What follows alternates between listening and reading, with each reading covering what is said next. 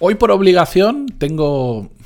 que hacer este episodio muy corto porque es que vamos a hablar de, como lo he titulado, el arte de no rellenar con paga, es decir, de no alargarnos eh, más de lo que toca simplemente por hacer algo más largo o que parezca que tenga como más, más forma, más entidad, simplemente porque en lugar de contarlo en una página, lo cuento en 14. Todo eso en el episodio 1129 de hoy, pero antes de empezar, música épica, por favor.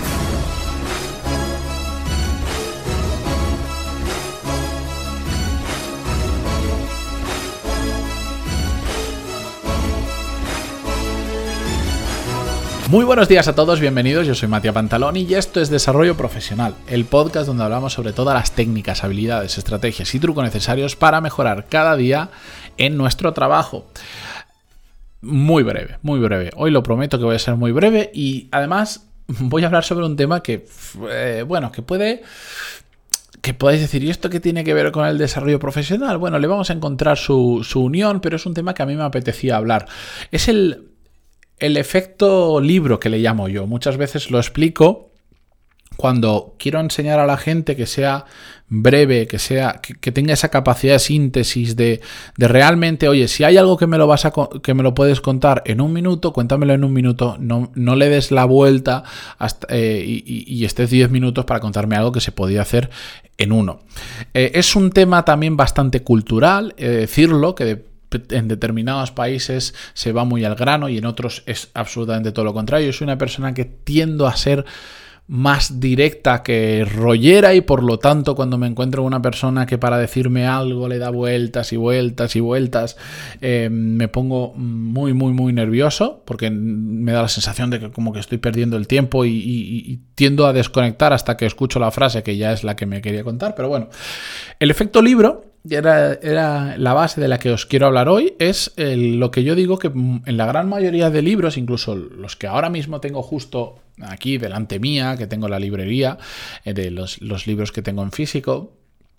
sufren este efecto que es el de, oye, te voy a hablar sobre el tema que sea, hablo de no sé si tanto libros de novela, novela, que yo novela no leo nada, básicamente nada, hace muchos años que no leo prácticamente novela, porque cuando leo me, Mm, leo para formarme, no para entretenerme. Para entretenerme, pues utilizo el vídeo, el audio, lo que sea. Mm, y en estos libros de aprender hay muchos que pecan de decir, oye, son libros de 250, de 300, de 350 páginas, pero cuando me lo termino de leer, digo, si es que esto mismo, uno, o me lo podrías haber contado en 50 páginas, o dos, que pasa muchas veces, las 50 primeras páginas o, del libro, o hay 50 que van juntas normalmente, que, que dices, ahí me lo has contado y, me has metido un poco de relleno delante y un mucho de relleno detrás. Y esto pasa muchísimo. Si yo ahora escojo los libros, y eso que son libros que muchos de ellos, yo os digo, son libros para aprender de ese tema muy buenos, pero hay como un estándar, no sé si es en la industria o en qué, en el que si no tiene de 200 para arriba páginas no es un libro, parece como un ensayo, un cuadernito o cosas así. De hecho, algún libro que yo tengo me encantan las versiones súper cortas de los libros. De hecho, algunos autores lo que hacen es sacan el libro gordo para que sea un libro y después sacan el reducido, que es básicamente te cuentan lo mismo, pero quitándole toda la paja. Ese es el efecto libro que yo le llamo. El te cuento en 250 hojas lo que te contaría en 50 o en 30 o en 40 o en 70, me da igual, simplemente porque pues si yo le meto más empaque, pues queda mejor y parece más grande y puedo justificar más su precio. Y a mí estas cosas, pues, pues es que me ponen nervioso. ¿Por qué? Porque al final dices, joder, si me parece bien tu, tu intención y y en ese relleno que me metes, pues siempre hay algún ejemplo extra que te ayuda y tal, pero merece la pena. ¿Realmente me has tenido aquí el doble o el triple de tiempo leyendo para no haberme contado nada, estoy seguro que vosotros os habéis cruzado con un montón de libros que son exactamente eso, que hay un momento en que te das cuenta y dices, es que te estás repitiendo una y otra vez, una y otra vez, una y otra vez. Y claro, a mí yo, eh, por ejemplo, las veces que he vuelto a intentar leer algo de novela, por decir, venga, no voy a ser tan exagerado, voy a leer algo, recuerdo, ya, no me acuerdo ni el libro que era, recuerdo uno que durante literalmente las cuarenta y tantas primeras hojas se las pasó describiendo un bosque. Yo me quería volver loco. Digo, está bien que me pongas en situación, amigo mío, pero otra cosa es que me estés contando hasta el detalle de la última hoja que se cayó en no sé qué segundo. Y bueno, la cuestión es que em, creo que en en muchas formas de crear contenido, porque ahora estoy arremetiendo contra los libros, pero creo que se hace en, muchos otros, en muchas otras situaciones, se añade mucho contenido simplemente para rellenar, para abultar. Como por ejemplo, eh, hace no mucho estaba hablando con un potencial cliente muy grande em, y directamente me dijo, yo me quedé flipado, me dijo, envíame una presentación con tu propuesta y dime, dime a partir de qué, de qué slide, de qué mm, diapositiva tengo que mirar,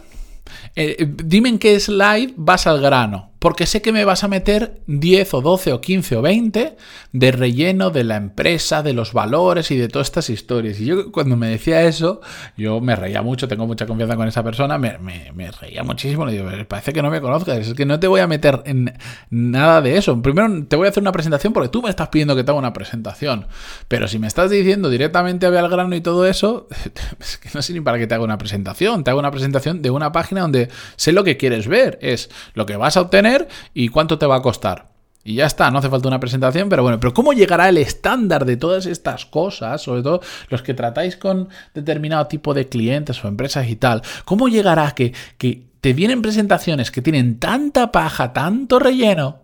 que hay una persona que te dice, dime, por favor, cuando me envíes tus, cuando me envíes tus mierdas, dime por favor a partir de qué slide tengo que mirar para no comerme todo lo anterior. Esta es la traslación de el no meter relleno por meter al mundo profesional. Y es que pasa muchísimo. Eh, eh, asisto en determinadas ocasiones, por suerte no es el estándar de mi trabajo, por el tipo de empresa en el que estoy y lo que hago, pero a veces, sobre todo me pasa cuando vamos a ver a proveedores y cosas así, es que los primeros 15-20 minutos de presentación no valen nada, porque me, están metiendo material de relleno y no van al grano, no van a lo que saben que, queremos ver, que queremos que nos cuenten y, yo pues en ese tipo de cosas pues, a veces soy un mm, eh, soy educado, pero claro, es decir, no me cuentes todo esto que ya, ya sé quién eres y yo te he ido a buscar a ti. ¿Sabes? No me cuentes de cero quién eres. Y, y, ahora mismo, pues sinceramente, me dan igual tus valores, esas hojas que escribís y decís que tienen mucho sentido, aunque después la realidad sea muy diferente me da exactamente igual, pero es que lo veo muchísimo. O eh, lo veo también, por ejemplo, en emails, en emails donde simplemente, imagínate, te envían un email em, y la respuesta es, estoy de acuerdo. Adelante. Hay quien, en lugar de decir, estoy de acuerdo, adelante, yo los he visto, ¿eh? O sea, hay muchos emails que yo podría, de ese estilo, que los podría resumir en el estoy de acuerdo adelante, o no estoy de acuerdo, o no lo tengo claro, vamos a dejarlo en stand-by, lo que sea que, no sé qué, emails de 200, 300, 400 palabras para decir exactamente lo mismo entre, por ejemplo, compañeros. Que dices, hombre, pues yo entiendo que si es ante gente que no te conoce de nada, tienes que guardar cierto formalismo y tienes que adornarlo un poco más para para que no sea tan directa la comunicación, porque eso puede generar alguna serie de malentendidos, lo que sea, pero entre compañeros o entre personas que se conocen más que de sobra porque están acostumbradas a trabajar, es realmente absurdo. Yo personalmente, cuando por ejemplo, cuando creo contenido en el podcast, eh, evidentemente, pues en algún momento habré pecado de hacer eso, pero siempre intento. De hecho, mi objetivo es que los episodios sean bastante cortos. Eh, a veces me alargo y se me van un poquito más, pero no quiero alargar los episodios por decir tienen que durar 12 minutos. De hecho, hay muchos episodios de este podcast que duran 6, 7 eh, o menos de 10 minutos porque intento pues no haceros perder el tiempo si realmente no tengo nada más que aportar en ese tema o no me apetece aportar más o lo quiero simplemente dejar ahí. Así que voy a voy a voy a mm, ¿cómo se dice?